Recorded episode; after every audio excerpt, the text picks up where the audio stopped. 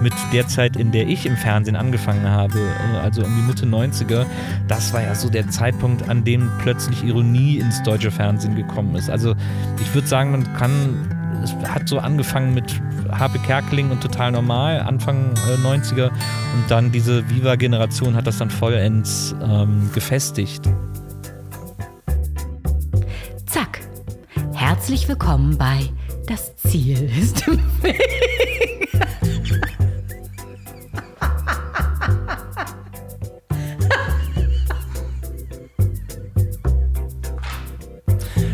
Eieieiei. Willkommen in Folge 116 des Podcasts, in dem ich mit Quereinsteigern und Quertreibern spreche.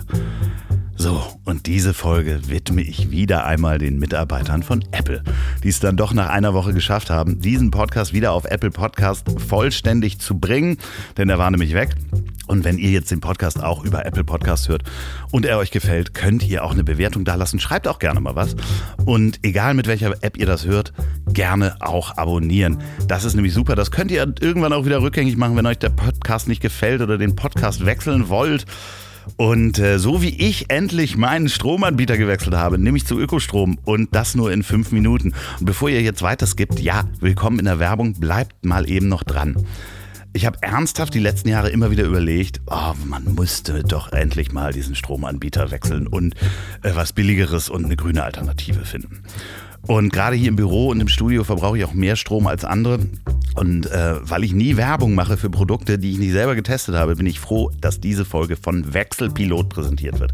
Und Wechselpilot ist nicht nur von der Stiftung Warentest mit sehr empfehlenswert bewertet worden, sondern die machen es einem auch sehr leicht. Ich habe wirklich fünf Minuten gebraucht, inklusive in den Keller laufen und den Stromzähler, da ist so eine Nummer dran, aufzuschreiben und mir einen neuen Stromanbieter auszusuchen aus verschiedenen Tarifen.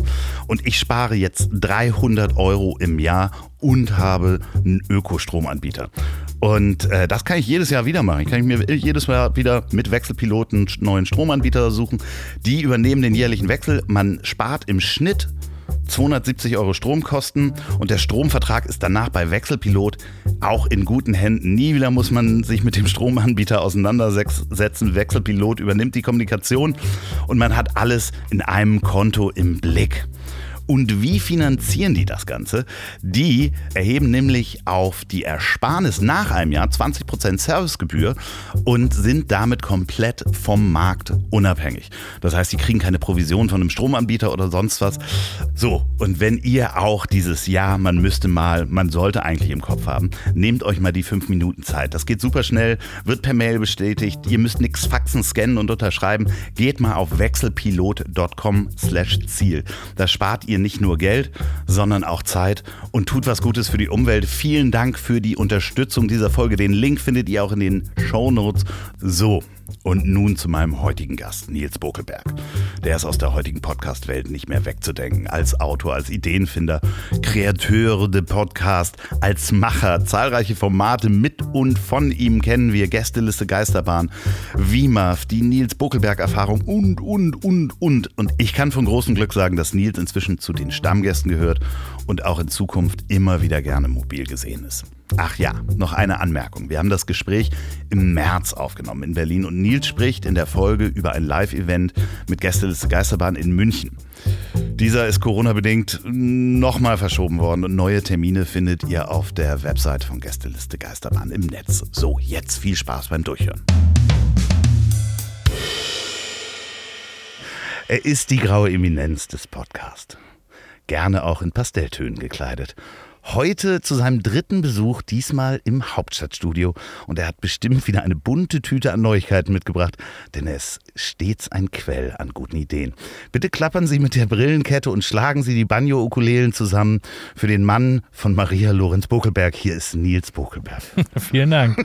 Alles richtig, kann ich alles unterschreiben. ja. Du hast vor allem die Brillenkette auch dabei.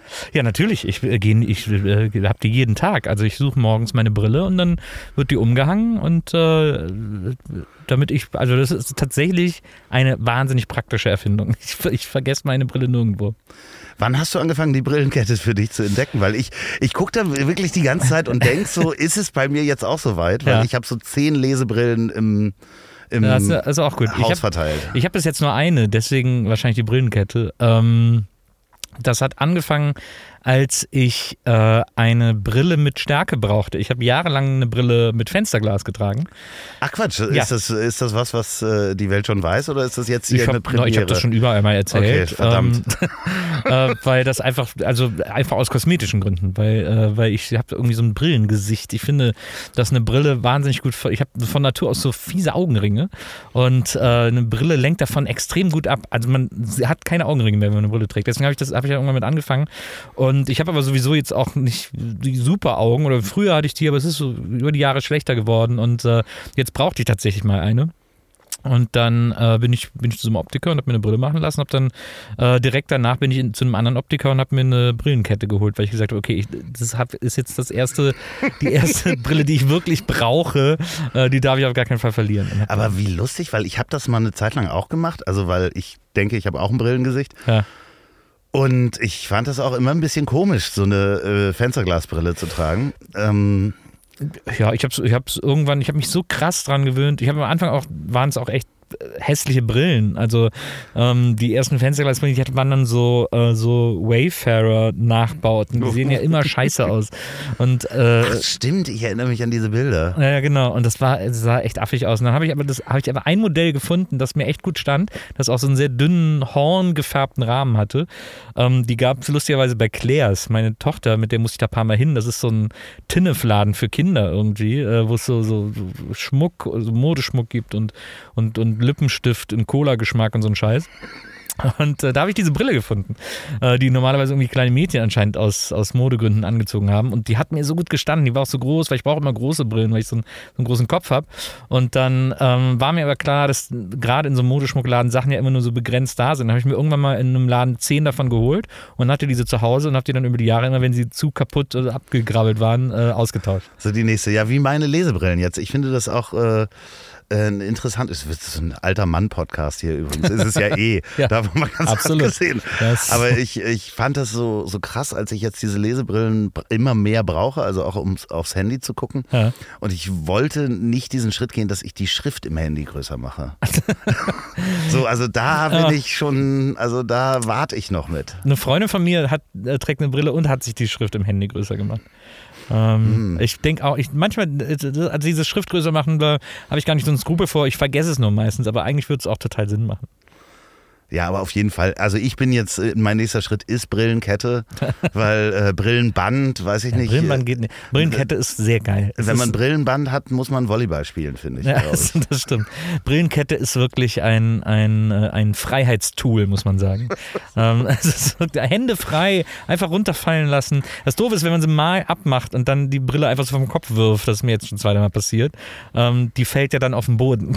Das, ist, das bedenkt man dann nicht, wenn man, wenn man vergisst, dass gerade keine Kette dran ist. Aber ähm, es ist ein geniales, es ist ein Sehr geniales schöne Vorstellung, dass einfach jemand die Brille absetzt und fallen lässt, weil er irgendwie noch genug hat. Es gibt auch, ich habe zuletzt im, im äh, Internet auf Twitter oder so so ein Video gesehen von so einem Astronauten, der irgendwie was erklärt hat und dann hat er so einen Stift hochgehalten und wollte und hat irgendwo anders hingeguckt und hat den einfach losgelassen. Ist der natürlich runtergefallen, weil er irgendwie gedacht hat, dass noch Ach so. Schwerkraft ist oder so. Der gerade keine wieder, Schwerkraft. der gerade wiedergekommen Genau, ist. naja.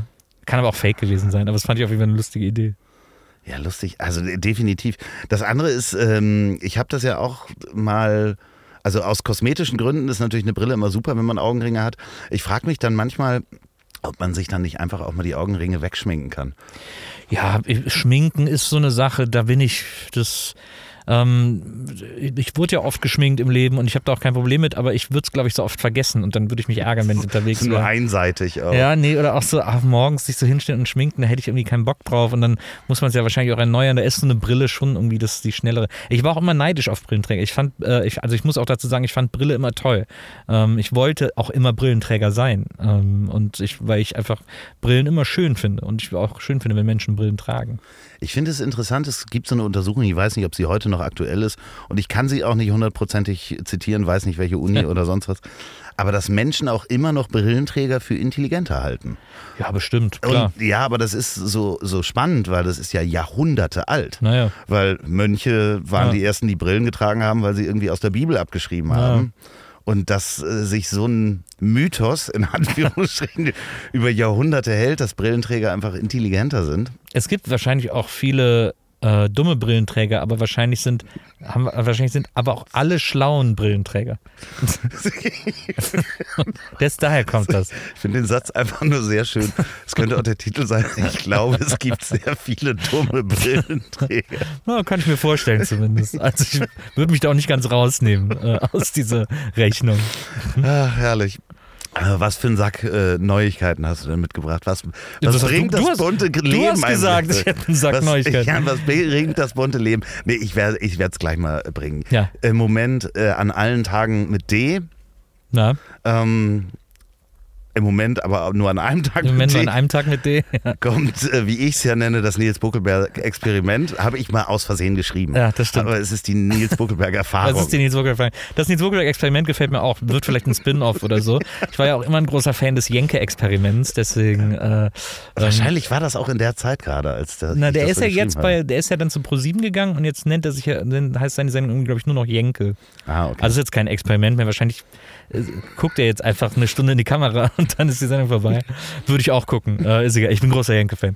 Aber ähm, äh, ja, die Nils Bokelberg-Erfahrung. Ähm, bisschen vom Titel her angelehnt an den, an den äh, teuersten Podcast der Welt, äh, Ah. die Joe Rogan Experience. ja, klar. Ähm, so auch einer der wahrscheinlich aufwendigsten Talk-Podcasts der- oder bekanntesten, was auch immer.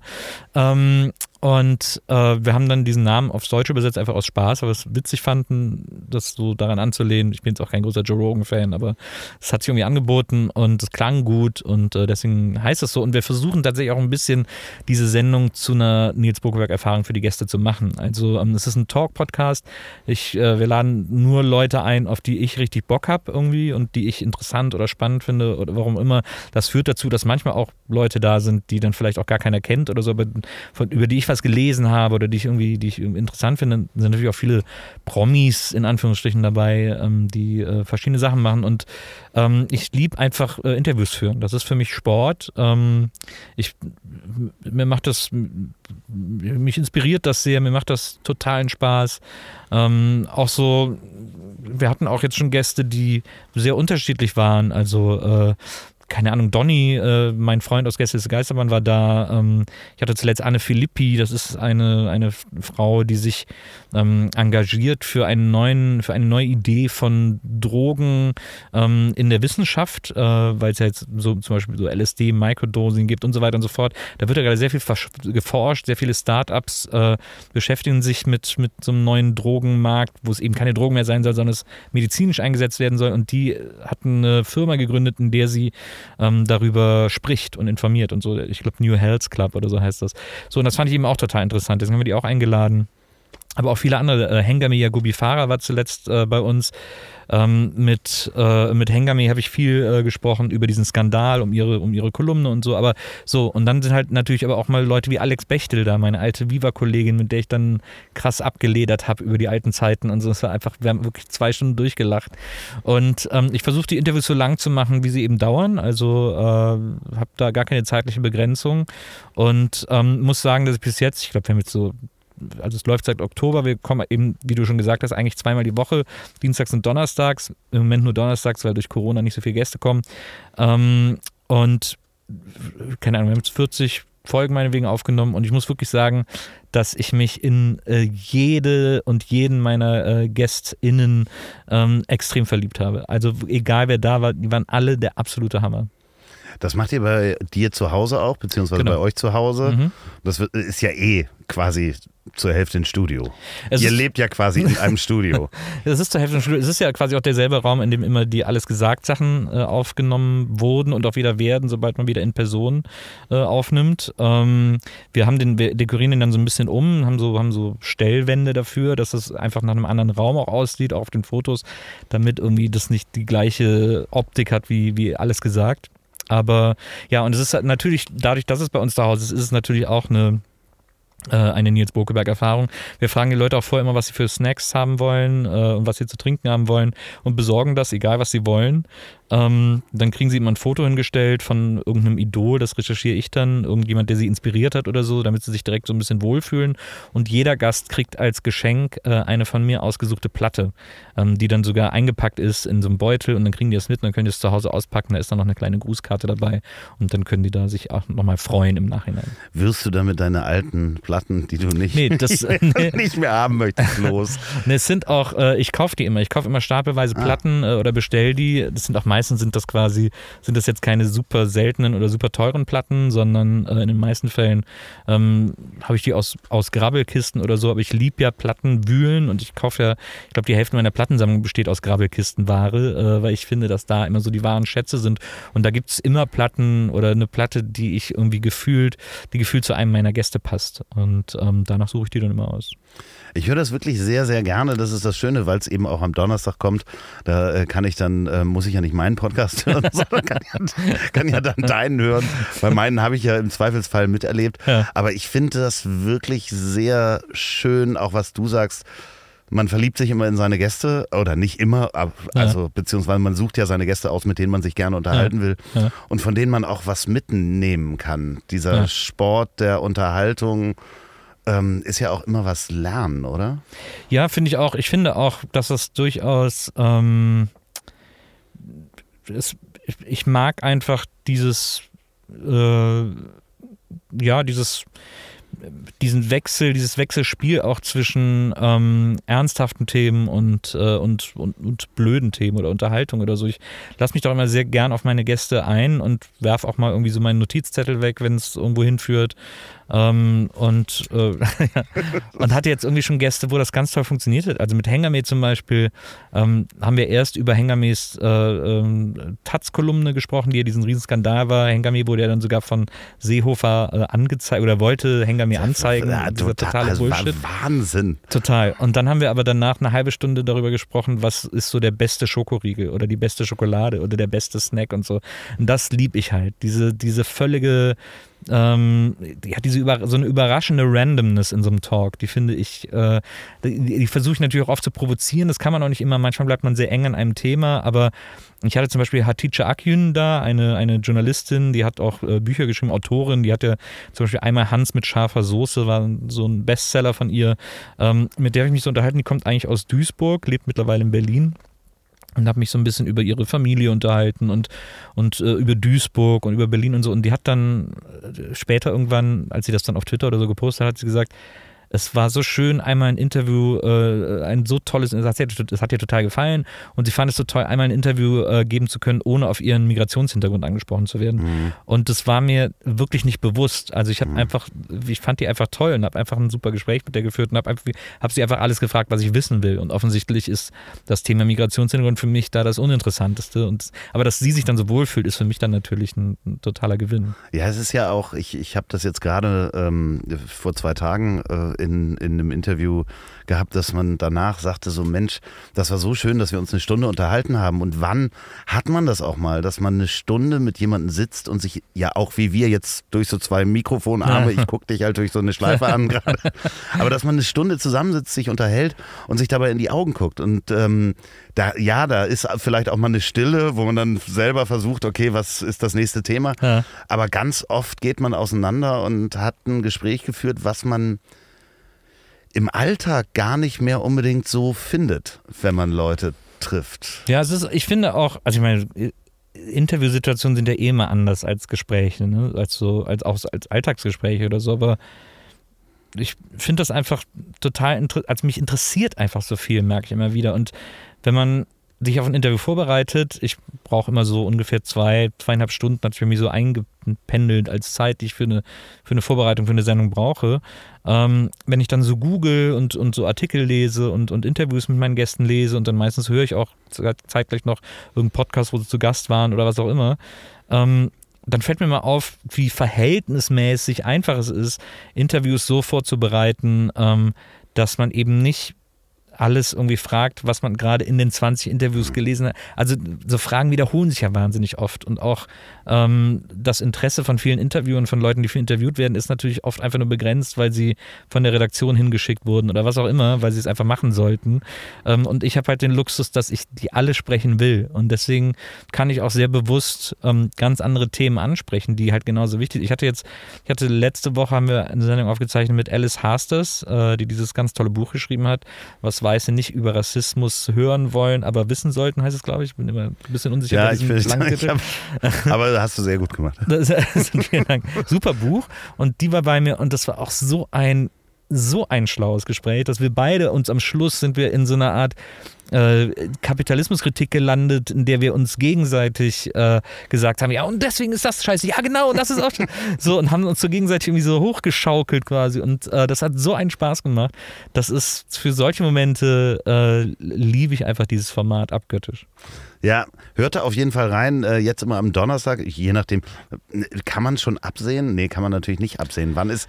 Du, Nils, sag doch mal, wann ist dieses Corona vorbei? ja. Naja, es ist, man merkt schon, dass äh, jetzt auch, ich war wahrscheinlich auch beseelt durch Lockerungen, aber auch durch keine Lust mehr zu Hause Rumsitzung, ähm, dass viele Leute wieder ein bisschen äh, sich ein bisschen mehr auch raustrauen. Ähm, wir haben ja bei uns auch so ein Hygienekonzept, wir lüften auch während der Aufnahme ganz viel. Ähm, wir sitzen ungefähr zwei Meter auseinander, das ist echt ein super langer Tisch, den wir normalerweise so als Esstisch für Partys nehmen und so. Ähm, also äh, die, die, alle, die einen Menschen noch dabei, der aufnimmt, ist auch äh, immer maskiert und so. Also es gibt da verschiedene Vorkehrungen, ähm, um das so sicher wie möglich zu machen. Ähm, und viele Gäste haben jetzt erstmal eine Zeit lang abgesagt, weil sie quasi gar nicht raus wollten, was auch super verständlich ist. Dadurch sind wir eben in, so ein bisschen in die Bredouille gekommen. Aber jetzt merkt man auch schon bei den Gästen wieder, dass sie sagen, ah, komm, lass mich bitte einmal raus. Äh, ähm, auch zum Beispiel äh, Björn Beton von Fettes Brot. Äh, wir waren das erste Mal, dass er seit Beginn der Corona-Zeit, der Pandemiezeit äh, Hamburg verlassen hat. So. Ja, ich habe es gehört. Ganz großartiges Interview. Hat mir sehr gut gefallen. Ich habe danach auch mit ihm geschrieben und ja. Äh, vielen Dank für die Inspiration, ja. denn ihn, äh, ich habe ihn auch eingeladen. Na, das freut mich. Ja, super. ja, ja, ja, wirklich, das, das macht wirklich Spaß zu hören, weil ich mag deinen Interviewstil auch sehr, sehr gerne, manchmal in die Tiefe zu gehen, manchmal Quatsch zu machen. Und ähm, ich wurde ja, auch gefragt, sag mal, ähm, jetzt kommt ja noch so ein Interview-Podcast. Ja. Und wo ich dann sage, so, ja, aber bitte, äh, Nils ist ja ein ganz anderer Mensch, du hörst einem ganz anderen Gespräch zu. Ja. Und ich habe halt auch nicht dieses Konkurrenzdenken, weil das äh, ist ja so, also wir sind ja noch so, da sind so viele Hörer da draußen, die ja. irgendwie mal in, das kennt man ja auch selber, in irgendeiner Stimmung ist und sagt, heute möchte ich irgendwie Nils zuhören, morgen möchte ich Matze zuhören ja. oder den anderen Interview-Podcasts, die haben ja teilweise alle ihren eigenen Stil und ja. man kriegt ja idealerweise, wenn ein Gast auch bei allen war, immer wieder noch was Neues raus. Glaube ich auch. Äh, das, ich habe mir da am Anfang natürlich auch ein bisschen Sorge gemacht, weil es gibt sozusagen, es gibt, es gibt so einen harten Kern an Podcast-Gästen, die überall sofort hingehen. Ja, ähm, also es gibt ja. so 50 Leute in Deutschland, die man quasi immer als Gast haben kann. Äh, und zwar jeder. Und, äh, und da habe ich mir ein bisschen Sorgen gemacht, weil es natürlich Überschneidungen gab. Ja. Also es geht ja nie anders. Ähm, und da habe ich gedacht, ja, wenn er jetzt auch noch bei mir ist oder wenn die jetzt auch zu mir kommt, nicht, dass sie dasselbe erzählt und so.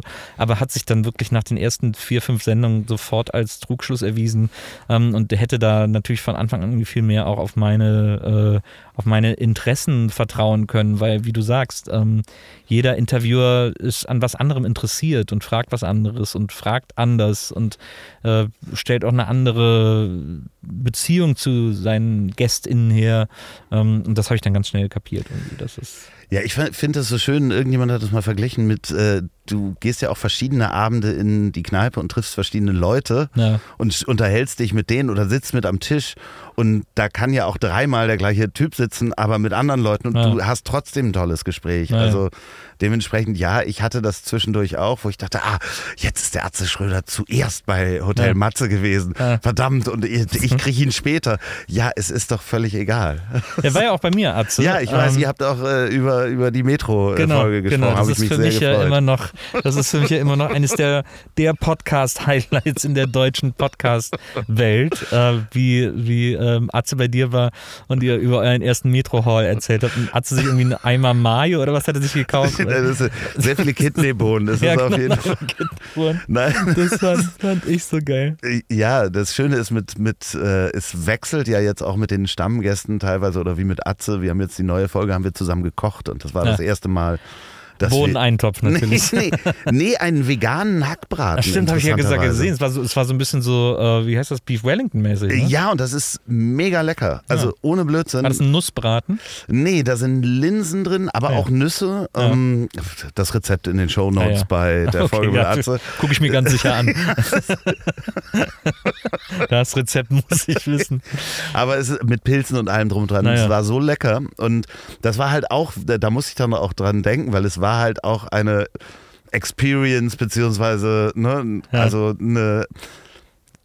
Ja, es war jetzt nicht eine Kochshow, aber es ist halt raus aus diesem Van. Und ich finde das ganz schön, dass man dann mit den Gästen, die man auch länger hat, wie gesagt, so eine kleine Gruppe hat, die ja auch öfter kommen können, um Mhm. zu erzählen, was gibt's Neues, weil nach einem Jahr sind ja auch neue Geschichten passiert. Ja. Aber dass man dann auch wieder was ganz anderes gemeinsam macht, vielleicht. Ne? Nächstes Mal. Ja, ja, absolut. Ich, ich habe ja auch, also mein, mein großer Traum, äh, das ist, glaube ich, das erste Mal, dass ich das jetzt äh, irgendwo erzähle.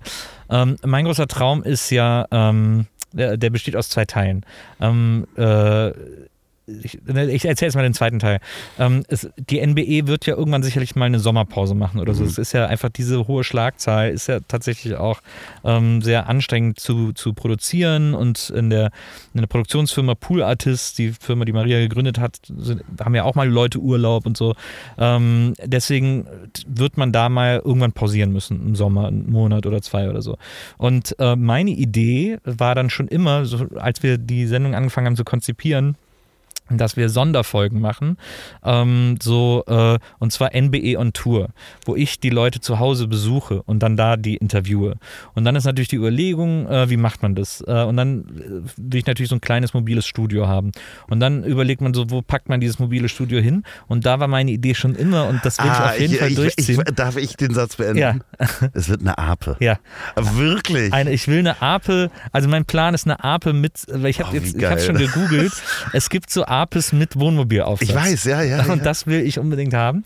Das Einzige, was noch dazwischen steht, außer dass ich keine Ape mit Wohnmobilaufsatz habe und dann mir da überlegen muss, ob ich die irgendwo her gesponsert kriege, ist, dass ich mir vorher noch ein Sponsoring organisieren muss. Und das versuche ich gerade sehr subtil, indem ich es in meine Insta-Bio geschrieben habe, weil ich es äh, dann vielleicht als Influencer machen kann, weil ich habe nämlich gar keinen Führerschein. Und äh, Ah. jetzt, irgendwie, jetzt muss ich erstmal irgendwie den Führerschein machen. Äh, will ich dann natürlich äh, auf, auf Instagram, ich will auch mal so ein bisschen so Influencer-mäßig mehr äh, auf Instagram abgehen und will dann da äh, die Leute mitnehmen, wie ich meinen Führerschein mache. Die Nils Bogenberg Führerschein Experience. Genau. Und dann, äh, und wenn ich einen Führerschein habe, dann kann ich auch, äh, kann ich mich um eine Ape kümmern und gucken, dass ich da irgendwie das, das äh, NBE on Tour äh, Konzept machen kann. Und das wären dann so Sommer, so Sonder, Sommer-Sonderfolgen quasi. Kennst du, du kennst ja auch Carlos Pinto, ne? Carlos Pinto, kenn ich? Der äh, aus Hamburg, doch den, ich glaube, du kennst ihn. Der ist mal mit der Ape von Hamburg nach Portugal gefahren. Ja. Und hat so eine, so eine Tour gemacht, so mit so einem Dachzelt und allem Ja. drum und dran. Ach, das ist einfach das, ich finde, es ist das geilste Gefährt, das es gibt. Neben einer Ente. Okay, Ente ist auch noch cool. aber, äh, aber eine Ape hat sowas, das ist ja auch Entschleunigung. Ich finde das ja auch geil, mit 60 km/h durch Deutschland zu fahren. Ähm, also wahrscheinlich bergab höchstens. Äh, Ja. ähm, das finde ich irgendwie total, diesen, diesen Gedanken, ich liebe das einfach, mich auch langsam fortzubewegen und so. Ich finde das voll gut. Das Einzige, was er sagte, äh, war halt wirklich ähm, gefährlich in den Bergen irgendwie in Frankreich, wenn die Lastwagenfahrer so dicht an dir fahren. Ja, das so, das ist halt wirklich so die, die Sache, wo er sagte, wo er Todesangst hatte. da, so vor allen Dingen am Berg dann irgendwie 40 fuhr und alle hupend nah an Naja. ihm vorbei. Aber das ist, das ist schön, weil das kann man ja auch schön begleiten, fotodokumentarisch, stimmt. Ja, filmisch. absolut, absolut. Das, Da würde ich dann einfach beim, und dann würde ich mir da in dieses, in diese Wohnmobileinheit so ein kleines Mini-Studio reinbauen und dann, wenn ich bei den Leuten irgendwie vor meinem Haus parke, äh, dann äh, mit denen da drin irgendwie eine Sendung aufnehmen und dann weiterfahren. Es ist einfach gut, ein mobiles Aufnahmestudio zu haben, oder? Ja, ja vor allem in einer Ape. Vor allem in einer Ape. Wir müssen uns dann mal treffen. Ja. Wir müssen dann so ein, so ein, so ein weißt du, stellen wir so äh, Haube an Haube Ja, genau. und dann können wir auch vier Interviews gleichzeitig machen. Ja. Immer so im, im Rotationsprinzip. Nee, ähm, schön, das äh, würde mich freuen, wenn das diesen Sommer noch klappt. Ja, das ist wahrscheinlich unrealistisch, dass das diesen Sommer noch klappt. Also ich will es nicht ganz abschreiben, aber ich glaube, ähm, äh, mit Corona und auch so ein Ding zu bauen ist ja wahrscheinlich auch nicht unaufwendig. Ähm, es gibt so, es gibt so eine, es gibt so zwei Typen aus, äh, aus Berlin, die machen immer so, ähm, die machen ganz viel so Bauten für so äh, für so Firmen, für so Messestände zum Beispiel, wenn die irgendwelche Custom-Sachen brauchen oder irgendwelche besonderen Sachen, dann bauen die die immer für die. Ähm, Neuland van Excel heißen die. Und der eine von denen kommt auch aus Köln, äh, deswegen habe ich mit dem irgendwie mal so gut connected. Ähm, und da habe ich mir überlegt, ob ich die dann nochmal anhauen soll. Aber das ist ja wirklich noch so ganz. Aber wenn da ihr da ja fünf draußen, Schritte davor. wenn ihr da draußen eine Fahrschule in Berlin seid und ähm, Oder ein, oder ein, ich habe jetzt zum Beispiel gesehen bei einer äh, Frau auf Instagram, die ich sehr toll finde, äh, äh, Miyabi, ähm, jetzt äh, ist super peinlich, dass ich den Nachnamen nicht weiß, ähm, aber man kennt sie aus Funk und Fernsehen, macht immer so Umstylings und sowas. Ähm, Miyabi Kiali heißt sie, glaube ich. Aber wenn das jetzt nicht stimmt, ist es super peinlich.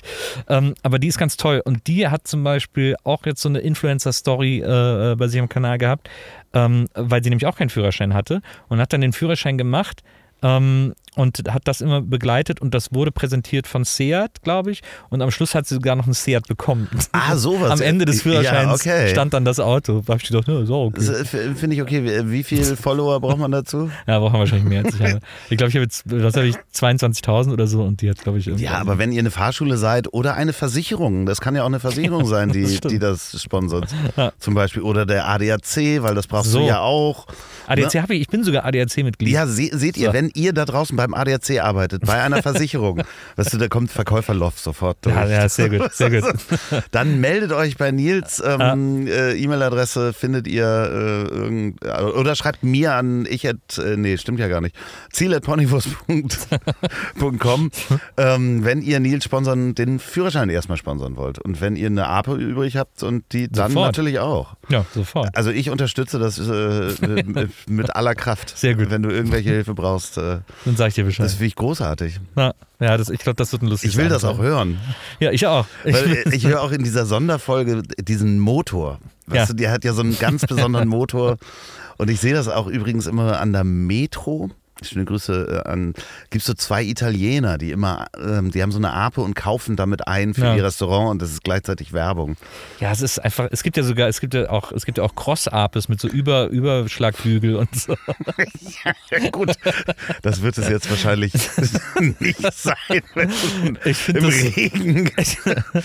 so, so. Ich finde, äh, ich finde Apes einfach total geil. Die haben, die sind knuffig, äh, auch dieses, dass man das Cockpit ausfüllt, wenn man alleine drin sitzt. Also es gibt ja auch welche, wo zwei vorne reinpassen. Ich habe auch ein Video auf YouTube gesehen von einem, der hat sich die Ape zum Wohnmobil umgebaut und ist dann mit seiner Frau in Urlaub gefahren. Von irgendwo von so Ecke München ist er dann nach Österreich gefahren. Dann sieht man, wie sie beide vorne ganz eng sitzen und da, und da entlang tuckern und so.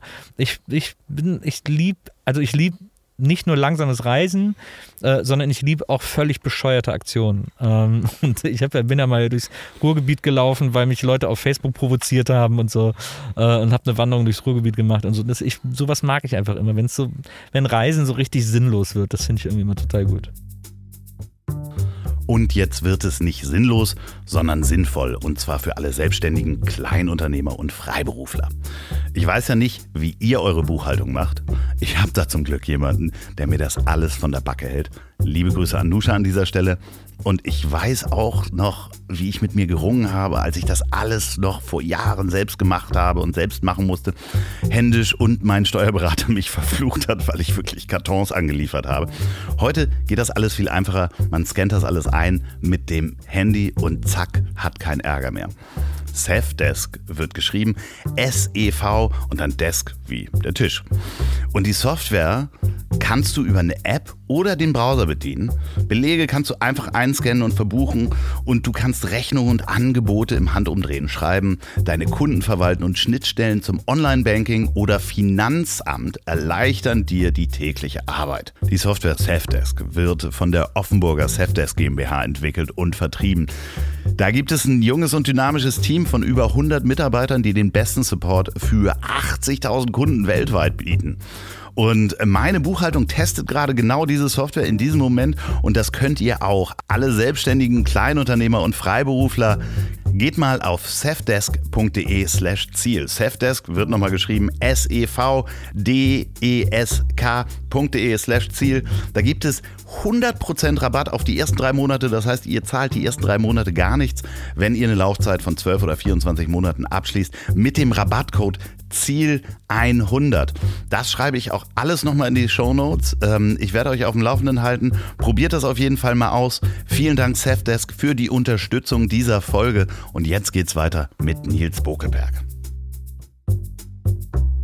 Aber eigentlich wolltet ihr ja dies Jahr auch ganz viel nach Italien und Frankreich reisen, eigentlich, ne? Wenn ich Ja. das so richtig verfolgt habe. Ja, naja, wir haben ja auch geheiratet äh, letzten Mai, ähm, sind jetzt bald ein Jahr verheiratet und ähm, haben, äh, haben, noch, haben noch keine Hochzeitsfeier machen können. Äh, wir sind dann, wir haben dann ein Auto geschenkt bekommen von äh, Marias Eltern, so einen Gebrauchtwagen.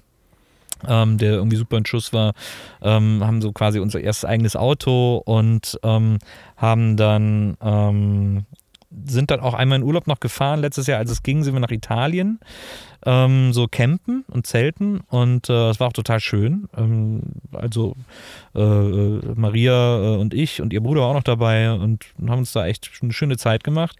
Aber ja, also so richtig so, dass man so reisen kann, wie man sonst reist, also dass man wirklich hinfahren kann, wo man will und sich überlegt, wo man hin kann und nicht, wo man hin darf. Äh, das wäre schön, wenn das wieder, wenn das wieder gehen würde. Weil wir wollen zum Beispiel unbedingt mal so ein bisschen Côte d'Azur machen und so, so ein bisschen äh, da irgendwie Urlaub machen. Aber die Frage war ja auch auf Dauer eventuell sogar äh, z- zweigleisig wohnen. Ja. War das mal angedacht zu sagen, okay, wie, man hat die Produktion in Berlin und, Genau. Und sucht halt einen Weg, der gut angebunden ist Mhm. äh, und ist dann ein paar Wochen hier, kann dann hier was äh, wegarbeiten, ist ja auch ein ganz blödes Wort. Ne? Also gerade wenn es um menschliche Gespräche geht, arbeitet man das auch nicht weg. ähm, um dann irgendwo anders zu wohnen. Genau, oder? das ist auch immer noch der Plan. Also jetzt die Idee ist quasi, dass wir, ähm, dass wir erstmal überall auf Probe leben, wo wir leben wollen. Äh, immer so zwei, drei Monate. Äh, Geht ja durch Airbnb und was es sonst noch alles gibt, irgendwie relativ komfortabel. Ähm, und erstmal so ein bisschen, äh, dieser, der besteuertste Begriff, den es dafür gibt, ist so digitale Nomaden. Ähm, äh, aber man braucht ja wirklich kaum mehr als irgendwie das Laptop. Mir blutet halt ein bisschen das Herz, wenn ich meine Plattensammlung nicht bei mir habe, aber sei es drum. Dafür bin ich an einem schönen Ort, wo ich dann neue Platten kaufen kann. ähm, und dann einfach hier alles einlagern oder die Wohnung untervermieten oder so und dann, äh, und dann erstmal drei Monate da, drei Monate da, wo, wo es einem gefällt, wo man Lust hat. Und es gibt einfach so viele Orte auf der Welt, die ich kenne, die ich schön finde, wo ich auch gerne mal leben würde. Und es gibt auch noch ganz viele Orte, die ich noch nicht kenne, wo ich aber auch einfach mal gerne leben würde. Und das kann man sich ja so, wir sind jetzt irgendwie beide auch nicht besonders alt, äh, kann man sich so irgendwie noch erfüllen, diesen, diesen Traum. Ja, vor allen Dingen, de, deine Tochter ist ja mehr oder minder aus dem Haus, also alt Genau. genug, um, um Genau. auf eigenen Beinen zu stehen. Das ist Ja. natürlich für alle anderen, die jetzt Kinder haben, ist dann eher die Frage, äh, die würden das ja auch machen, wenn sie die Schulbildung irgendwo Naja. anders bekommen würden. Ja, ne? mit Kindern ist das natürlich heavy. Also da geht das natürlich nicht, die drei Monate in die Schule und drei Monate in die zu stecken. Ähm, also es gibt das natürlich für äh, internationale Schulen in, in allen Ländern, die das so ein bisschen anbieten, äh, weil da ja halt einfach viele Botschaftsleute irgendwie hinkommen, aber ist ja auch keine Lösung, die immer so kurz. Bei Kindern ist man einfach erstmal gebunden. Da geht es auch nicht mit der, mit der Ape loszufahren, um So, wenn einer zu Hause bleibt, geht das. Oder man nimmt die mit. Also das gibt's ja auch. Ich habe auf meinen Reisen dann auch öfter mal, wenn die klein sind, dann Klar, ja, dann ist das super. Da sollte man die auch unbedingt mitnehmen, um denen schon früh was von der Welt zu zeigen. mit, mit der Ape nach äh, an die Côte d'Azur. Es ist, eine weit, ist auf jeden Fall ein weiter Weg, um dann auch wieder nach Berlin zu kommen. Aber ihr habt auch richtig viel zu tun. Ne? Also das Ja. durch, kann man sagen, dass Corona auch das Podcast-Geschäft nochmal katalysiert äh, hat. Ich weiß nicht, ob es das. Ähm, ja, weiß ich nicht. Ich weiß nicht, ob es das größer gemacht hat oder ob es quasi ähm, nur noch mehr darauf fokussiert wird. Also ich glaube, dass ähm, Podcasts waren ja sowieso ein Medium, das gerade sehr im Kommen war. Also auch vor der Pandemie sozusagen hat man also gemerkt, dass das irgendwie stündlich wächst. Und ähm, durch, durch die Pandemie sind einfach viele andere Sachen weggefallen. Ähm, Partys, Konzerte, Festivals, äh, das ganze Live-Geschäft, äh, Theater, ähm, äh, viele kulturelle Dinge, Filmdrehs waren nicht mehr ohne weiteres zu bewerkstelligen. Films, also auch sehr, Leute konnten nicht mehr ins Kino. Das, die sind alle weggefallen, diese Medien. Und dadurch hat ist Podcast plötzlich sehr in den Fokus gerückt, ähm, der Aufmerksamkeit ich weiß aber nicht, ob deswegen mehr produziert wurde. Also ich glaube, dass das meiste, was produziert wurde, sowieso produziert worden wäre. Es gibt natürlich jetzt so ein paar Corona-Podcasts, aber die sind dann auch meistens irgendwie nach zehn Folgen haben die Leute keine Lust mehr. Außer so. Herr Drosten. Ja, außer Herr Drosten. Es gibt einen sehr schönen von äh, Louis Theroux, das ist so, finde ich, einer der besten Interviewer der Welt ähm, äh, aus, aus England. Der hat für die BBC, nee, für Channel 4 hat er äh, damals so eine Interviewsendung gehabt, die für mich bis heute un, unübertroffen ist, äh, unerreicht. Und ähm, er hat auch Filme gemacht und so. Und der hat jetzt einen Interview-Podcast zu Corona-Zeiten. Und da habe ich mir die erste Folge angehört, da hatte er Boy George zu Gast, super Gast, äh, auch wow. sehr interessant, ja, äh, was jetzt werde ich mir auf jeden Fall anhören. Na, das ist echt gut. Und dann sagt er irgendwann mitten in der Sendung, hört man, wie die Verbindung von beiden abkackt ähm, und irgendwie so, so Störer sind. Und er so, äh, ich kann dich nicht mehr sehen, du bewegst dich nicht mehr, was ist da los und so. Und, äh, und dann ärgert sich Louis Theroux und sagt, ja, das Problem ist, dass mein Sohn gerade im Keller Playstation spielt. Und, das ist dann natürlich ja. der, der Homeoffice-Fluch. Ja, oh Dinge. Gott, oh Gott, ja. Ja, das ist ja auch, ähm, um nochmal äh, zur äh, Nils Bokelberg-Erfahrung zurückzukommen. Ich finde gerade die, die dieses sich gegenüber sitzen und nicht remote aufzunehmen, gerade mit jemandem, dem du das erste Mal aufnimmst. Wir ja. haben ja auch schon mal remote aufgenommen, das ja. hat ja funktioniert, ja. aber das hätte ich nicht gemacht, hätten wir nicht einmal uns Auge und im, im Auge in Auge, sagt man so? Auge um Auge, um, nee, doch, äh, äh, vis-à-vis. Zahn um Zahn. Vis-à-vis. Zahn um Zahn. Auge um Auge, Zahn. Von Angesicht zu Angesicht. Genau, wenn wir das nicht gemacht hätten, hätte ich halt keinen Remote-Podcast. Kann ich total verstehen. Also das ist für die NBA auch extrem wichtig, dass man zusammen am Tisch sitzt. Wir haben eine Remote-Aufnahme gemacht ähm, vor Weihnachten mit äh, Chili Gonzales, weil es wirklich unter gar keinen Umständen anders ging und wir diese Folge quasi für das Weihnachtsgefühl auch brauchten und mhm. der so eine schöne Weihnachtsplatte gemacht hat, aber dann irgendwie im letzten Moment nicht weg konnte. Deswegen haben wir es als Ausnahme gemacht. Aber wir sagen allen Gästen, dann verschieben wir lieber. Ähm, äh, wenn ihr remote wollt, wir verschieben dann lieber, bis ihr euch wieder traut zu kommen und ist auch gar kein Problem. Äh, soll auch überhaupt nicht guilt-trippig sein oder so. Also für uns ist das völlig fein, wenn Leute nicht kommen wollen oder Angst mhm. haben oder so. Das ist auch völlig berechtigt und richtig und man kann nicht sicher genug sein, aber äh, wir können dann nicht, wir können dann jetzt nicht aufnehmen, sondern würden dann dann einfach warten, bis sie sich trauen und, äh, und dann mit ihnen aufnehmen. Gibt es schon Gäste, die zugesagt haben, wo du äh, dich richtig drauf freust oder irgendjemand total Verrücktes? Äh, kriegst du Angela Merkel zuerst? das darf ich, darf ich an dieser Stelle nicht sagen. ja, ähm, ähm, wen, äh, äh, boah, ist schwierig. Ähm, es gibt wirklich ich glaube, es gibt wirklich keinen Gast, auf den ich mich nicht freue. Wir sind jetzt gerade so, ich will jetzt auch nicht so über ungelegte Eier reden, weil vielleicht klappt es dann nachher doch nicht. Aber es gibt so ein paar, mit denen wir in der Terminfindung sind, wo ich gedacht habe, so wow, das, ich hätte nicht mal gedacht, dass die zusagt. Ähm, mhm. Und das freut mich dann natürlich umso mehr, wenn die dann irgendwie ähm, Bereitschaft signalisieren und, und Lust haben zu kommen und so. Ähm, also da gibt's, äh, wir haben aber wirklich eine ellenlange Liste, weil wir auch wirklich extrem versuchen, ähm, out of the box zu denken und äh, uns einfach dazu zu bringen, über überlegt doch mal, wer euch noch alles einfällt, wer auch vielleicht jetzt kein typischer Podcast-Gast ist oder so. Wir wollten auch zur, ähm, äh, zur, zum Start des Podcasts, äh, hatten wir ja ähm, Joy Denalani und wollten dann als zweite Startsendung, wenn wir mit zwei Sendungen gestartet sind, ähm, Wolfgang Lippert haben mhm. und äh, haben auch einen Termin ausgemacht, haben mit dem Management gesprochen. Äh, der Vater von Maria kennt ihn auch von früher, weil der Vater von Maria war äh, Musiker in der, in der DDR, hatte so eine ganz tolle Band ähm, und die kannten sich einfach alle und so und haben alles klar gemacht und dann äh, konnte er leider im, im letzten Augenblick nicht. Wir sind auch immer noch dran, dass wir das mal nachholen. Aber da fand ich schon interessant, weil das so eine Generation ist, die so, die haben schon so ein bisschen Vorbehalte, was Podcast betrifft. Definitiv. Ich kenne da auch einen äh, das ist irgendwie so den noch nicht, der hatte da auch, der hatte auch andauernd Angst, dass wir ihn verarschen. Und wir haben wirklich tausendmal beteuert, es ist, wir wollen dich wirklich als Gast haben. Ich will wirklich mir deine Geschichte erzählen lassen und dir Löcher im Bauch fragen. Ähm, also wir, wir, brennen darauf, dich als Gast zu haben. Und er war aber immer noch, war immer noch misstrauisch. So, das fand ich ganz, ganz faszinierend irgendwie. Ja, ich glaube, in der Generation, wenn ich das mal so nennen darf, ähm, die halt nicht so nah an dem Medium dran sind, habe ich ganz oft gehört, so, ja, aber ich, äh, äh da, kommen wir im Frühjahr wieder, dann habe ich ja auch vielleicht was zu promoten. Naja. Wo du so sagst, ja, aber ja. Da, nee, so funktioniert das nicht. Es ist nicht Radio. Also, Ja, ja, du kannst alles promoten, was du promoten willst, aber Ja. du kannst jederzeit kommen, weil es geht ja auch um dich.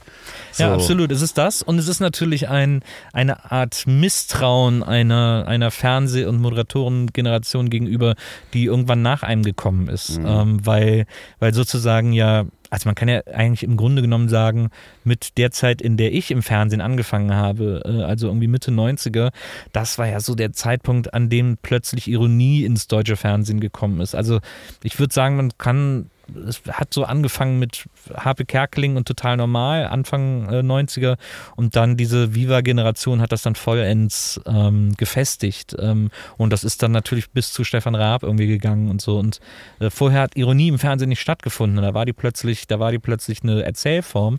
Und deswegen hat glaube ich die Generation, die von davor kommt, so immer so Vorbehalte über alles, was, was mit dieser Zeit zu tun hat quasi. Naja, und Wolfgang Lippert äh, ist natürlich auch jemand, der von einigen, muss man einfach auch sagen, äh, verarscht wird. So, Ja. äh, ne? Also als, Ja, als so. Klar. es- Er ist ja auch ein schräger Vogel, also muss man ja ganz klar Definitiv. sagen. ja, Äh, ich ja, aber umso interessanter ist es Ja, halt. Ich, ich würde ihn ja, wirklich sehr gerne bei dir hören und hoffe, dass das klappt. Auf jeden Fall. Super Typ. Hatten die Bio von ihm heißt ja Lippi-Bekenntnisse. Schön. Genialer Titel.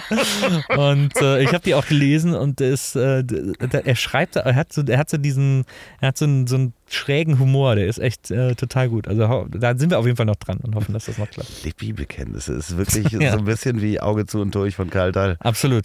Gott hab ihn selig. Ja, Ja. Und, und eine tolle Biografie. Der stand auch auf unserer Gästeliste. Ja. Das, hat, das hat mir richtig das Herz gebrochen, ihn da rausnehmen zu müssen. Ja, ist äh, äh, Thomas Gottschalk äh, drauf und ähm, Ja. äh, Mike Krüger. Äh, also, na, Mike Krüger war ich nie so ein Riesenfan von. Gottschalk ist natürlich die alte Showlegende, ähm, der ist da schon auch noch irgendwo auf der Liste drauf. Aber es gibt dann auch noch zwei, drei Leute, die ich da äh, erstmal noch davor äh, Ich bin würde. total gespannt. Also Ja. da, ähm, also Matze hat ja sagt ja immer, er möchte unbedingt Angela Merkel bei Ja. sich haben. Und ich hoffe auch, dass das klappt, weil ich hätte die auch gerne. Ich glaube auch, dass die Ja, an, an ein paar Politikern bin ich jetzt auch dran. Also ich meine, Kevin Kühnert war eine der ersten Sendungen, aber der ist natürlich auch, der auch Heimspiel und das ist ja auch einfach ein sehr, sehr feiner Kerl. Ähm, jetzt sind wir gerade an, äh, und da, ich, merke ich auch wieder diese Vorbehalte ähm, an, äh, na, äh, äh, wieso fällt mir jetzt der Name nicht ein?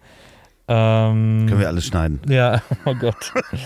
Kommt jetzt wie aus der Pistole geschossen. Ja, ich, ich, also es ist wirklich. das ähm, Schöne ist, darf ich dich kurz ablenken? Ja. Du hast ja die Maske am Arm. Ich dachte die ganze Zeit, warum hat er denn ein Rüschenhemd an? Ich mein alter Piratenstyle. Ah, ich weiß wieder, Claudia Roth. Ah, Claudia ja, Roth klar. zum Beispiel, Claudia. die ja auch, äh, die war ja Managerin von Scherben und so und das sind ja geile Stories. Hat sie zwar schon tausendmal erzählt, aber ich, ich will die einfach auch nochmal hören, so persönlich. ja, finde ich gut. Ich äh, freue mich drauf. Also ich hoffe, dass das klappt. Sieht gut aus.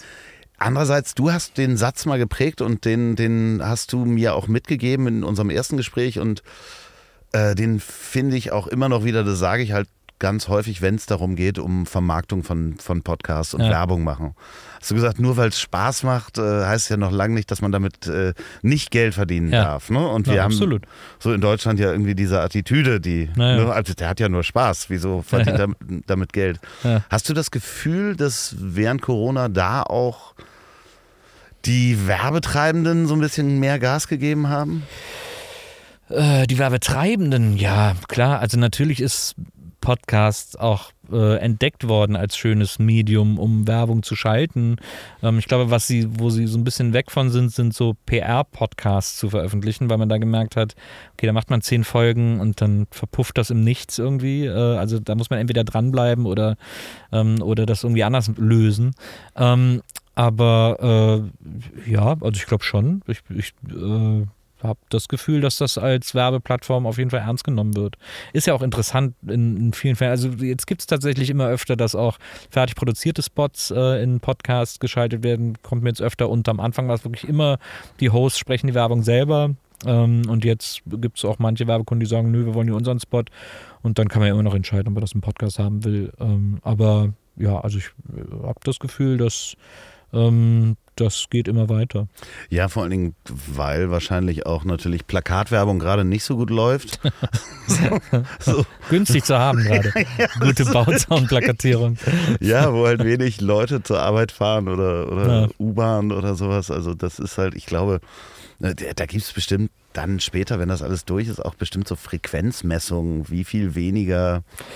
Ja, es ist, ich finde es so schwierig. Ne? Das Problem ist, ähm, das ist, glaube ich, in Deutschland, so, dürfte auch in ein paar anderen Ländern so sein, aber ähm, Deutschland ist ja ein Land, das äh, ist ein klassisches Land, das, das haben wir schon immer so gemacht. Und ähm, der Radiomarkt in Deutschland ist ja extrem weird, weil, ähm, also für die Leute, die das nicht, die sich da nicht so auskennen oder so, man hat beim Fernsehen Quoten und Quotenmessung ist ja schon etwas, worüber man kritisch äh, sprechen kann, äh, weil es so, so eine random Zahl an Leuten sind, die dann hochgerechnet werden. Ähm, das ist ja schon ein extrem seltsames System. Aber Radio wird irgendwie ein oder zweimal im Jahr gibt es Umfragen ähm, über alle Radiosender in allen Bundesländern.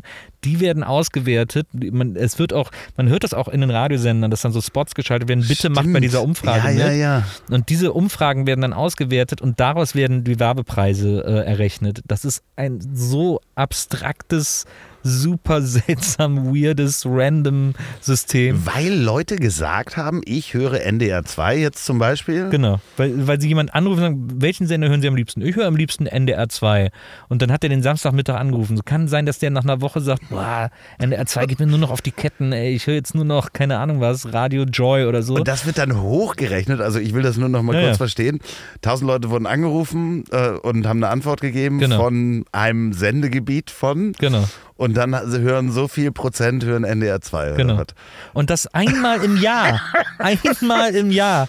Das werden diese Zahlen. Und dann äh, werden die Werbepreise, das wusste ich wirklich nicht. Das ist echt krass. Und deswegen sind, äh, haben alle Radiomacher Angst vor diesen Zahlen. Das ist, wenn die, okay. wenn die wieder anstehen, merkst du so eine krasse Nervosität in den ganzen Sendern, ähm, weil, weil sich alle wirklich ins Hemd scheißen, dass die, dass quasi ihr, ihr Anteil wieder gesunken ist oder, oder ihr, ihr Preis wieder gesunken ist. So, und das ist eben, das ist, das basiert alles auf diesen, äh, das haben wir schon immer so gemacht, was die mhm. Deutschen immer so gerne sagen. Und jetzt wird quasi von äh, Marketingseiten versucht, Podcasts mit einem ähnlichen Schlüssel ähm, zu verkaufen. Die werden dann über diesen sogenannten Tausender Kontaktpreis oder TKP, ja. wie man in der Branche sagt, äh, wird versucht, Werbung in Podcast zu verkaufen, ohne anzuerkennen, dass ähm, Podcast-Werbung ganz anders funktioniert als Werbung in anderen Medien. Also weil der Moderator sie selber spricht, das ist ja im Fernsehen sonst so völlig undenkbar und im Radio, ähm, dass das sozusagen kein höherer Faktor, äh, also es wird so ein bisschen versucht, aber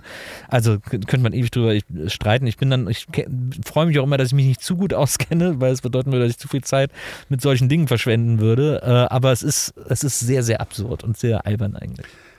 Ja, andererseits ist es halt, ja, also ich finde es relativ praktisch, dass es halt gerade funktioniert. So, ja. Naja, klar. Na klar, es und, hat ja auch was Praktisches. Also ich verstehe schon auch, dass man sagt, naja, dann, das können wir einfach sofort anwenden, äh, ja. weil wir haben diese, diese, diese Maße schon und, äh, äh, und müssen hier jetzt irgendwie nichts groß umgewöhnen. Das ist natürlich praktisch, also das verstehe ich schon, äh, um so eine Praktikabilität äh, herzustellen. Aber es, aber das, aber trotzdem ist es ja traurig, dass sozusagen die Fantasie fehlt, sich da etwas auszudenken, was dem Medium gerechter wird. Ja, es ist, äh, also ich finde es halt spannend, dann auch zu sehen, ich möchte da jetzt nicht über interner sprechen, aber zu sehen, ich kriege dann ja ganz oft auch Feedback, welche Werbung gut funktioniert hat ja. und welche nicht. Ja. Und das finde ich für mich ganz spannend, um zu sehen, welche, was für Leute hören hier eigentlich zu. Ne? Ja, was sind deren Interessen und worauf springen die an? Das stimmt. Weil ich teste das natürlich alles vorher. Also, also ich habe mir alle Sachen im Moment, ich lasse mir das zuschicken und das ist ja auch total schön. Das ist auch so ein kleines, übrigens Influencer-Gefühl auch neulich. Absolut, das stimmt. Neulich war die Küche voll mit Produkten und ich wusste gar nicht, in welche Schränke ich das alles packen sollte. Habe dann ganz viel verschenkt auch ähm, an die Nachbarn. Ähm, und äh, da ist es dann wirklich spannend zu sehen, was, was funktioniert und kommt ich, irgendwie. Ja, das verstehe ich. Das finde ich auch. Also es ist ja auch, ich meine, wir reden jetzt hier über, also es ist jetzt ein super privilegierter äh, Definitiv, ähm, ja. Talk, den wir hier führen, irgendwie äh, über so, über, weil viele ja auch einfach immer noch aus Spaß podcasten, äh, ohne sich über sowas Gedanken zu machen. Ähm, und das machen wir ja zu größtenteils auch noch. Aber, aber klar, ich meine, jetzt wo ich plötzlich eine eigene Sendung habe, ähm, will man natürlich schon auch, dass sich das alles irgendwie refinanziert, mindestens und so. Und äh, deswegen macht man sich dann mehr Gedanken darüber, als man eigentlich will. Ja, ja, ich mache es halt alles immer noch alleine. So, deswegen muss ich mich damit irgendwie auseinandersetzen. Ja. Und einige Teile sind halt, es ist total privilegiert, äh, gebe ich dir 100% recht. Weil eigentlich kommen möchte ich auch, und das habe ich dann auch schon vielen gesagt, ich möchte ja eigentlich nur reden. Ich möchte einfach nur dieses Mikro an und auch das Schneiden soll bitte idealerweise irgendwann jemand anders machen, weil auch Ja, damit absolut. sich auseinander zu. Am Anfang macht das Spaß, weißt du, wie Musik machen am Ja. Rechner, aber wenn es dann irgendwann Job wird, äh, kann das auch sehr anstrengend werden. Naja, das stimmt. Was sind denn noch für, für äh, weil jedes Mal, wenn du hier bei mir warst, Ja. also waren ja noch spannende Projekte auch im Köcher. Was ja so ein bisschen, was ja nicht funktioniert hat, ähm, war das ähm, die Faking Hitler Live-Geschichte. Das stimmt. Dass man, das ist ja auch kurz äh, vorher Ja. Kapeister gegangen, wenn man das so sagen darf. Ja, ja. Ähm, äh, Aber da war ich ja eh nicht so involviert. Nee, aber ich, ich hätte es mir völlig gern Schwuppe. angeguckt. So, das wäre, wäre so ein Stück Es ist wahrscheinlich auch, weil ich nicht involviert Genau. war, muss man mal sagen, äh, äh, vor die Hunde gegangen. Gibt es da noch irgendwas Neues? Wird sich das auch noch weiterentwickeln für viele Fans da draußen? Faking Hitler, du, oder? du hast Hitler cool gemacht. oh Gott. Der eine Titel, den man nicht haben will. Ähm, Ich habe es aus der Anmoderation übrigens rausgestrichen, aber ich wollte es heute noch mal sagen. Nee, Hitler ist nach wie vor das größte Drecksschwein aller Zeiten. Aber ähm, äh, ja, äh, nö, also das ist ja zu Ende erzählt. Es wird ja jetzt eine Serie dazu produziert, ähm, äh, von der UFA, glaube ich. Da hat aber niemand bei mir nachgefragt. Warum also, nicht? Keine Ahnung, weil die das dann selber schreiben wollen und äh, ich weiß es nicht. Ach, Wir haben uns ja äh, irgendwie mit dem Stern zusammen auch damals noch den Titel überlegt, ähm, aber äh, da bin ich jetzt nicht mehr involviert. es Ist auch nicht so wild. Also ich finde es Nee. ein bisschen schräg, weil ich hätte auch gerne irgendwie da äh, gar nicht geholfen. Es ist ja, Film funktioniert auch ganz anders und so, aber Naja, aber ich meine, Entschuldigung, du hast das ja immerhin studiert. ja, ja. Du hättest ja, da ja auf jeden Fall was Klar, machen können. aber, dass wir die wollen da das nicht jetzt als, dass die nicht als erstes drauf kommen, mein Gott. Aber ich äh, will, will auf jeden Fall, äh, sagen wir mal, ähm, neugierig, äh, latent irritiert, interessiert daran, äh, was da, was daraus gemacht wird. Hat die Produktion schon angefangen?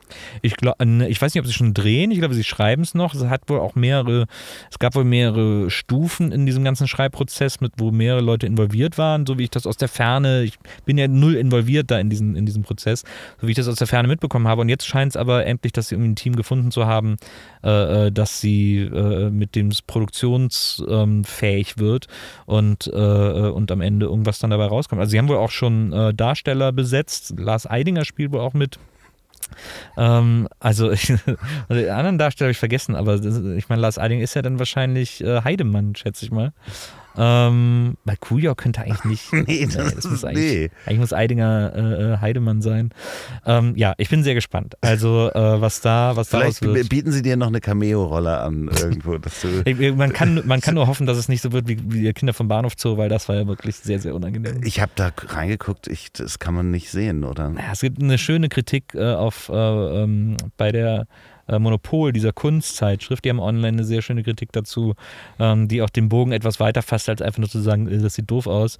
Ähm, ich habe auch nicht so richtig kapiert, was sie damit wollten. Also es ist irgendwie so ein, ich dachte, dieser Heroinschick, das haben wir irgendwie in den 90ern hinter uns gebracht, dass das jetzt nochmal einer ausgräbt, äh, fand ich auch sehr überraschend. Naja, grundsätzlich die Story hat uns alle ja irgendwie mal bewegt und Ja. der Film ist ja auch Wahnsinn. Man könnte da auch eine Serie draus machen, Ja. Aber ja, Also die, die Story ist toll, der Film ist toll. Man kann sicherlich eine sehr harte Serie draus machen, die auch heute noch shocking wäre. Das wäre wahrscheinlich möglich.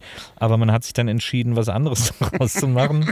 Und keiner hat verstanden, was. und auch da haben sie dich nicht gefragt, verdammt Ja, nochmal. da bin ich aber eigentlich ganz froh, dass man da nicht auf mich kommt, man über, über die Kinder vom Bahnhof vom Zoo Bahnhof Zoo. Ja, ja, ja. Nils Buckelberg ist on the top of my mind. Das wäre ein bisschen traurig.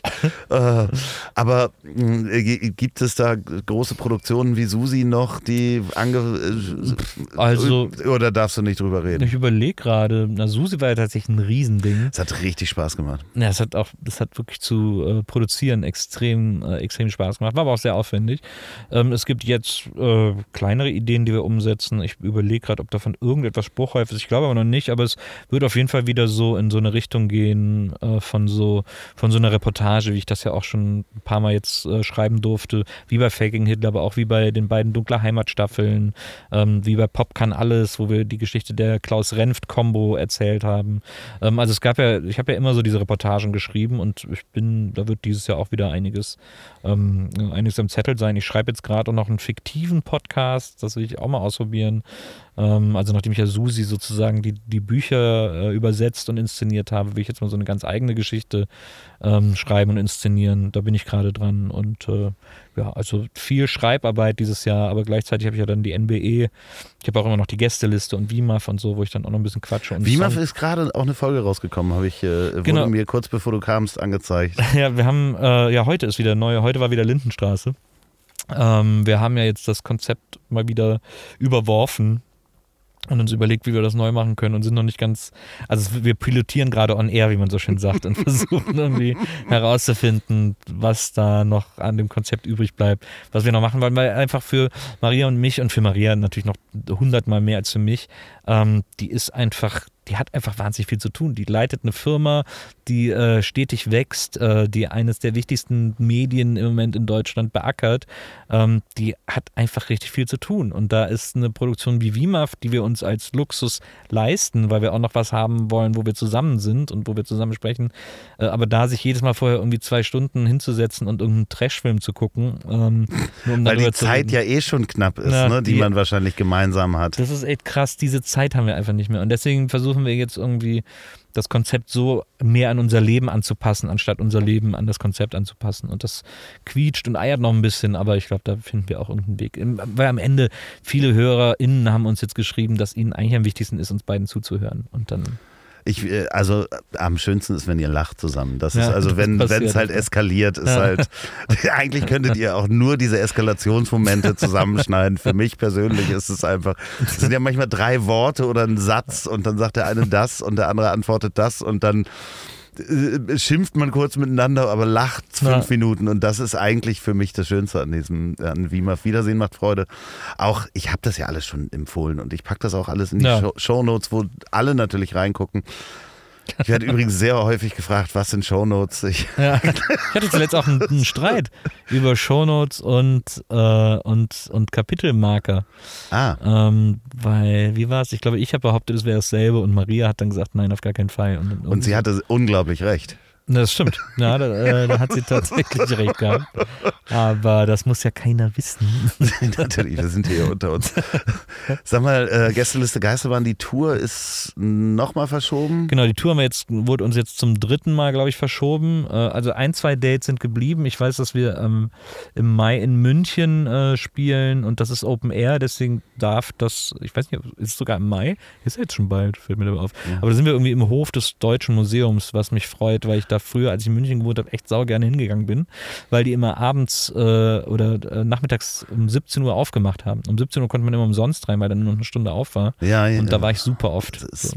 Ich finde es faszinierend, vor allen Dingen, wenn du da, du kannst ja vier Tage durchs Deutsche Museum laufen und entdeckst immer wieder was Neues. Das stimmt. Naja.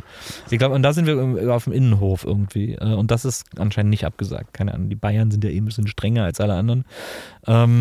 So, und aber alle anderen Termine wurden irgendwie auf Herbst und Anfang nächsten Jahres sogar schon verschoben und so. Für mich ist das, mir ist das egal. Mir muss einer sagen, wann ich wo sein soll. Aber es da. fehlt doch, oder? Ja, na klar fehlt's. Also wir haben ja tatsächlich, äh, was echt gut funktioniert hat, wir haben ja ein neues Live-Konzept äh, in den, weil wir haben ja Ende letzten Jahres noch drei oder vier Auftritte gemacht, oder ich glaube drei waren es höchstens, ähm, so, weil die so gerade in dieser Zwischenzeit waren, bevor irgendwie alles geshutdown wurde. Und, ähm, und da haben wir dieses neue Konzept mal ausprobiert und es hat extrem gut funktioniert. Also überraschend gut. Ähm, haben wir uns eine Live-Show ausgedacht, die äh, auch so ein bisschen Corona-konform funktioniert, aber auch so ein bisschen reproduzierbar ist und so. Und ähm, das war super. Und das werden wir jetzt mal, werden wir dann noch ein bisschen weiter äh, forcieren und ausbauen und so. Gibt es äh, ansonsten noch Pläne für die Late-Night-Show, die du seit Jahren planst? Nee, ich, im Moment überlege ich, ob, äh, ob nicht so in zwei Jahren oder so spätestens die NBE auch eine Fall für Netflix wäre.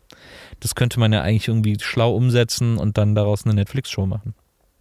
Also Netflix, wenn ihr zuhört, ruft als erstes Nils Ich kann auch die. Ape-Sache an Netflix verkaufen. Mir ist halt scheißegal, wenn die, die zwei, wenn die zwei Typen dazu bezahlen, ein Hausboot umzubauen, dann können die wohl auch mich bezahlen, Stimmt, eine Ape umzubauen. Ja, und damit dich auch begleiten Ja, dann die eben. ganze Zeit. Naja, eben. Wie du an die Côte d'Azur damit fährst und genau. auf dem Weg Leute interviewst. Ja, genau. Wo kommt man denn da vorbei?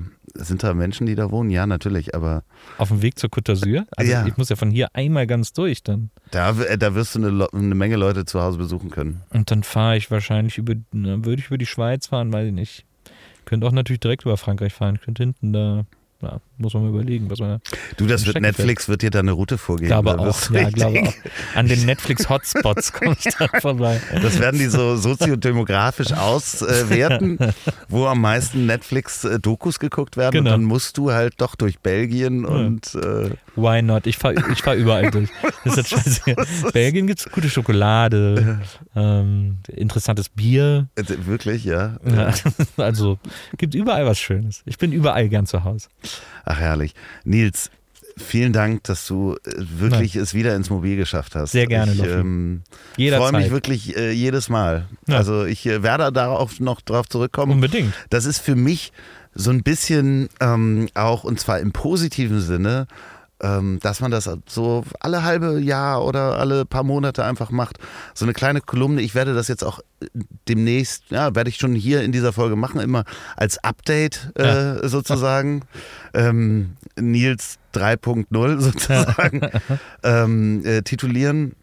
Dann ist das was Positiveres als diese letzte Seite im Stern war das immer mit. Was macht eigentlich? macht eigentlich? ja, genau. Das finde ich ja immer so, wenn Sehr du da warst, ist, Na. das, ist es uncharmant. So, Ja. Da will man nicht sein. Nee, das äh, auf der letzten Seite. Nein, deswegen ist es ein Update und ich freue mich jedes Mal, wenn ihr, wenn ihr hier Nils Buckelberg zuhören könnt. ähm, wenn ihr diesen Podcast beim Autofahren hört, dann ähm, fragt euch mal, ob es nicht eine Ape sein kann. Reicht ja vielleicht einfach Absolut. auch im Stadtverkehr oder Drei ähm, Räder sind besser als vier. rein stabilitätstechnisch wage ich das zu bezweifeln. Einige Unis haben da Sachen, andere Sachen Aber, rausgefunden. aber man spart äh, Gummikosten. Auf jeden Fall. Richtig. Und das rettet die Gummibäume, ergo die Regenwälder. Wenn ihr diesen ähm, Podcast bei der Arbeit hört und eventuell Bühnenbauer seid oder bei Netflix arbeitet oder eine Fahrschule habt, vielleicht eine Versicherung oder der ADAC seid, dann äh, legt jetzt den Stift beiseite und geht zu eurem Chef. Wenn ihr der Chef seid, dann ähm, sponsert doch einfach Nils äh, Führerschein. Wenn ihr diesen Podcast zum Einschlafen hört, dann ähm, träumt einfach davon, ähm, wie Nils mit der Ape euch zu Hause besucht. Und die letzten Worte hat wie immer mein wunderbarer Gast. Ape ist Leben.